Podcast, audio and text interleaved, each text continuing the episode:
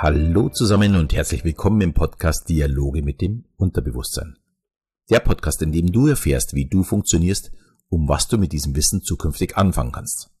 Mein Name ist Alexander Schelle und heute geht es um die Einschätzung von Risiken. Und bevor ich loslege, muss ich gleich von ja, zwei neuen Erkenntnissen berichten.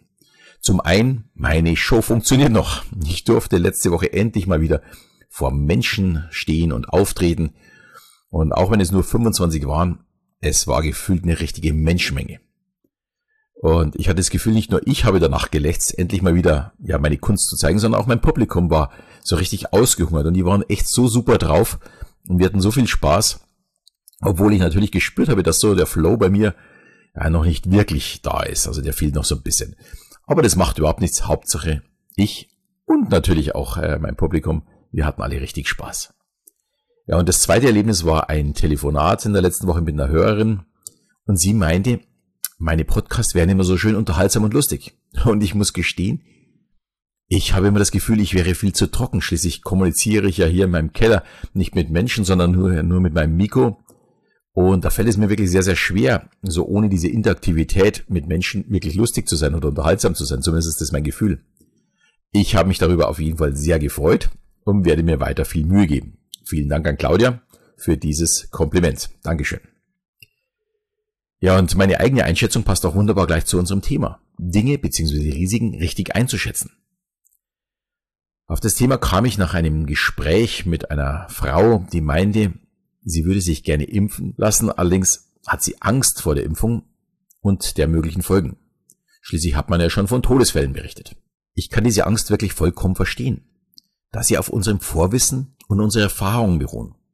Und wenn ich mehr Informationen über Impfschäden habe, also über ja, die Ergebnisse, was mir das bringen würde, dann schätzt unser Unterbewusstsein das Risiko natürlich vollkommen falsch ein. Da habe ich mal eine Frage an dich. Was ist denn gefährlicher? Autofahren oder der eigene Haushalt? Gut, wahrscheinlich, wenn ich so frage, ist wahrscheinlich schon klar, worauf ich hinaus äh, möchte, worauf es hinausläuft. Aber hättest du das vorher auch schon so eingeschätzt? Und dass das Verhältnis von Todesfällen ja, von 3300 Toten auf der Straße, also beim Autofahren, gegenüber 8000 Toten im Haushalt, also mehr als doppelt so hoch ist. Das bedeutet, jeden Tag sterben in Deutschland mehr als 20 Menschen in ihrem eigenen Haushalt aufgrund eines Unfalls, dagegen neun Menschen auf der Straße. Und wenn man jetzt noch beachtet, wie viele Menschen Angst vor dem Fliegen haben, wird die Zahl im Verhältnis total absurd. Das sind rund 200 Tote, allerdings nicht in Deutschland, sondern weltweit im ganzen Jahr. Also im Vergleich zum Fensterputzen überhaupt gar keine Gefahr da. Und trotzdem haben die Menschen keine Angst vor dem Fensterputzen, sondern ganz viel vor dem Fliegen. Und auch das ist nicht ungewöhnlich, dass wir dieses falsch einschätzen. Schließlich gehört Fliegen nicht zu unserem Naturell. Also wir können ja eigentlich nicht fliegen. Wir geben damit ja auch ja so ein bisschen das ab, dass wir dagegen arbeiten können. Also wenn das Flugzeug abstürzt, können wir in der Regel nichts mehr tun. Also wir sind die Piloten, aber Andernfalls können wir nichts dagegen tun. Und das ist das Risiko, das wir wirklich sehen. Und sehr ähnlich ist es auch beim Impfen oder eben nicht impfen. Wir haben zum einen eine Möglichkeit zur Ansteckung. Vollkommen egal, ob das jetzt mal Masern, Kinderlähmung oder jetzt Covid-19 ist. Es ist nicht greifbar. Man sieht es nicht kommen. Dagegen bei der Impfung bekommt man so eine spitze Nadel in den Körper gesteckt. Schon sehr unangenehm. Und dann auch noch eine fremde Flüssigkeit, wo ich nicht weiß, was da drin ist. Dass man davor Angst hat, sehe ich als selbstverständlich an. Zumindest solange wir unbewusst entscheiden. Die Entscheidung kann sich nur ändern, wenn ich mich informiere und die möglichen Auswirkungen ins Verhältnis setze. Und dafür gibt es eine ganz interessante Maßeinheit. Die Wissenschaft bezeichnet es als Mikromord. Sie bemisst die Wahrscheinlichkeit von 1 zu einer Million zu sterben. Äh, also ein Mikromord ist die Chance, 1 zu einer Million zu sterben. Und dies kann man auch eigentlich auf alles anlegen, was wir so tun. Und das macht man natürlich mit Statistiken. Die leichteste Zahl ist die Berechnung durch unser Durchschnittsalter äh, in unserem Land. Wir werden zwar nicht ganz 80, aber wir gehen jetzt mal einfach von 80 Jahren aus. Und wenn wir 80 Jahre werden, ist die Sterbewahrscheinlichkeit jeden Tag 34 von einer Million. Also 34 Menschen von einer Million sterben jeden Tag. Also 34 Mikromord. Das sind natürlich alles statistische Werte, aber auch nur so wird es greifbar. Drei Zigaretten sind beispielsweise zwei Mikromord, nicht besonders viel. Sagt aber auch nicht besonders viel aus. Aber wenn ich jetzt jeden Tag 15 Zigaretten rauche, steigt das tägliche Risiko. Und wenn ich dieses hochrechne, also man geht davon aus, wenn man mit 17 anfängt, dass man im Grunde tatsächlich am Ende eine Lebenserwartung hat, die um sieben Jahre kürzer ist. Und das, denke ich, ist schon deutlich greifbarer. Aber auch das kann man nicht hundertprozentig fassen. Wenn ich jetzt an unseren Altkanzler Schmidt denke, der ist ja über 90, glaube ich, geworden und war Kettenraucher, ich glaube, der hat jeden Tag mehrere Schachteln geraucht, da könnte man jetzt nicht sagen, hm, der ist aber nicht sieben Jahre jünger geworden, vor allem bei der Menge, wo der geraucht hat, äh, wären sie wahrscheinlich eher 20 oder 30 Jahre. Wie alt wäre denn der geworden, wenn er, wenn er nicht geraucht hätte? Also es ist immer nur eine Statistik. Fallschirmspringen entspricht zum Beispiel sieben Mikromord. Also sieben, äh, wenn eine Million springen, werden also sieben sterben. Bei Tauchen sind's fünf. Fünf Mikromord.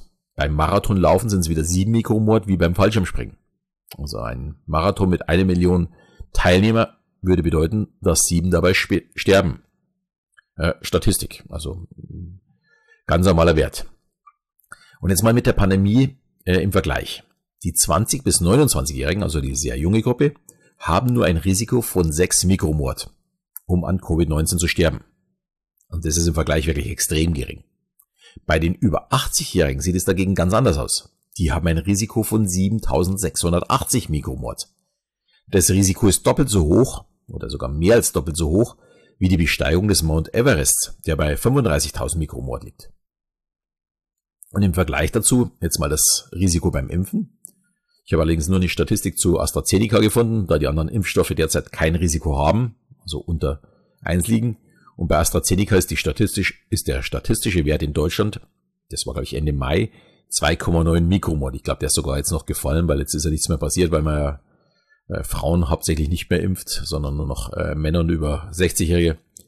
Und diese zwei Mikromord sind vergleichbar mit dem Risiko von vier Tagen Skifahren gehen. Also wenn ich in Skiurlaub gehe für vier Tage, ist die Statistik daran zu sterben genauso groß, als wie äh, bei AstraZeneca zu sterben. Nur mal als Vergleich. Daher ist für mich klar, in meinem Alter ist das Risiko an Covid-19 zu sterben circa 4000 mal höher als an AstraZeneca. Denn ich liege irgendwo, glaube ich, so bei 10 bis 12.000 Mikromord äh, mit 52. Da äh, gibt's ja nicht so genaue Statistiken, aber so ungefähr in dem Bereich liegen wir ungefähr. Und daher habe ich mich auch mit AstraZeneca, also bis jetzt nur die erste, äh, impfen lassen.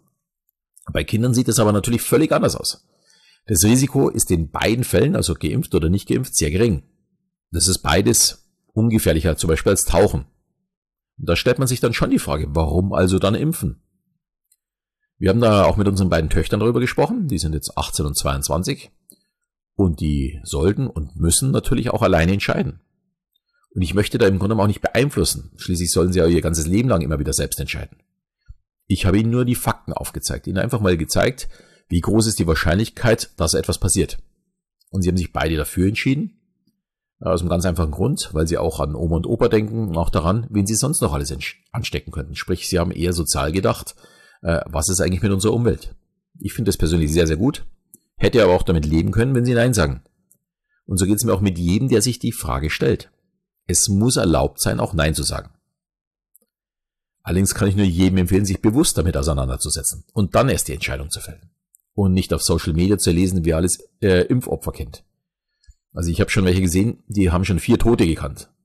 Also das ist schon spätestens mit der zweiten Person, die jemand kennt, eine totale Lüge. Denn die Wahrscheinlichkeit, dass jemand in seinem Bekanntenkreis gleich zwei Todesfälle wegen Impfung äh, hat, ist sicherlich geringer als ein Lottogewinn.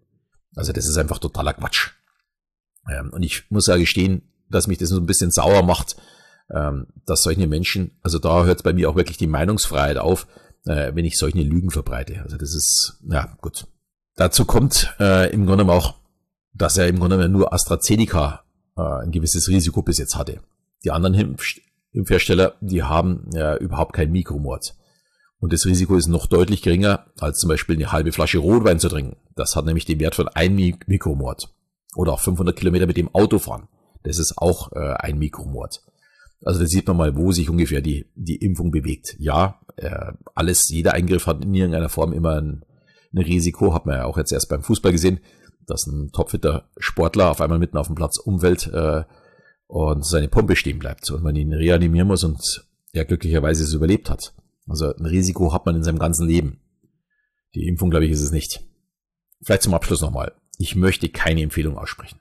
Also da bin ich wirklich dagegen. Das muss jeder mit sich selbst ausmachen. Ich bin auch total gegen Impfzwang. Dafür denke ich viel zu liberal. Jeder muss selbst entscheiden dürfen, was für ihn gut oder schlecht ist. Allerdings würde ich mir auch wünschen, dass Menschen, die sich nicht impfen lassen, akzeptieren, wenn zum Beispiel ein Veranstalter, ein Hotel oder auch ein Altersheim sagt, nur für Geimpfte. Auch das ist ein liberales Denken. Wenn jemand sagt, ich möchte diejenigen schützen, die zu mir kommen, also diejenigen, die bereit sind, etwas für die Gesellschaft zu tun. Ich weiß, als ich das das letzte Mal sagte, habe ich gleich sofort zwei Ein-Sterne-Bewertungen bekommen, was mich ziemlich geärgert hat, aber ich stehe dazu. Das ist einfach meine Meinung. Ich denke da sehr liberal in beiden Richtungen. Es ist auch in beiden Richtungen die Entscheidung des Einzelnen, also ob ich mich impfen lasse und ob ich was mit, äh, mit nicht geimpften zu tun haben möchte. Eine Vorgabe unserer Regierung würde ich dagegen auch nicht für gut empfinden und auch ablehnen. Finde ich wirklich nicht gut. Ja, ich hoffe, die Folge hat dir gefallen. Das hat dir so ein bisschen die Augen aufgemacht. Ähm, wie könnte man ein Risiko berechnen? Und unser Unterbewusstsein tut sich da wirklich extrem schwer. Denn unser Unterbewusstsein greift halt immer auf das zurück, was es schon erfahren hat oder was es an Wissen aufgesammelt hat. Ich kann dann immer nur empfehlen, hier mal aus dem Unterbewusstsein rauszugehen und bewusst sich zu informieren und bitte nicht bei Facebook. Ähm, und vor allem nicht bei den Berichten, die da drin stehen oder bei den Erfahrungen, was andere gemacht haben. Also da sind so viele Lügen. Ich habe da einiges gelesen, als ich mich äh, impfen habe lassen. Also da kannst du wirklich nur noch den Kopf schütteln. Und ich finde es wirklich schade, äh, wie man so einen Unsinn da drin stehen lassen kann. Gut, wenn das Thema für dich spannend war, würde ich mich auch freuen, wenn du meinen Podcast auch mal vielleicht mit deinen Freunden teilst. Auch würde ich mich natürlich wie immer freuen, wenn ich mal eine 5-Sterne-Bewertung bekomme und nicht eine 1-Sterne-Bewertung. Oder auch eine schöne Rezension, die tut besonders gut. Und in diesem Sinne verabschiede ich mich wieder bis zum nächsten Mal, wenn es wieder heißt Dialoge mit dem Unterbewusstsein.